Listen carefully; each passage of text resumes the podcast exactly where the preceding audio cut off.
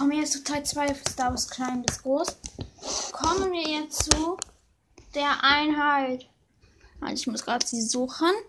Der des roten Druiden, also ein Commander-Druide. Jetzt kommen wir zu drei verschiedenen Druidenarten. Commander-Druide, normaler Druide, also das sind Kampfdruiden. Und dann kommt der Commander.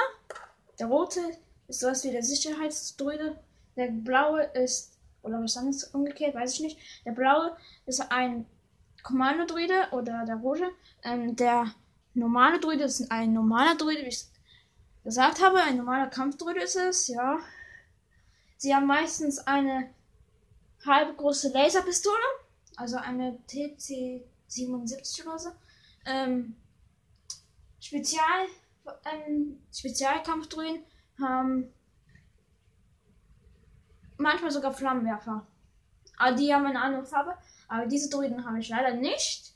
Die sind etwas dunkler. Ja. Das war's an dieser Folge. Ja, ciao. Von Star Wars Kleines Groß.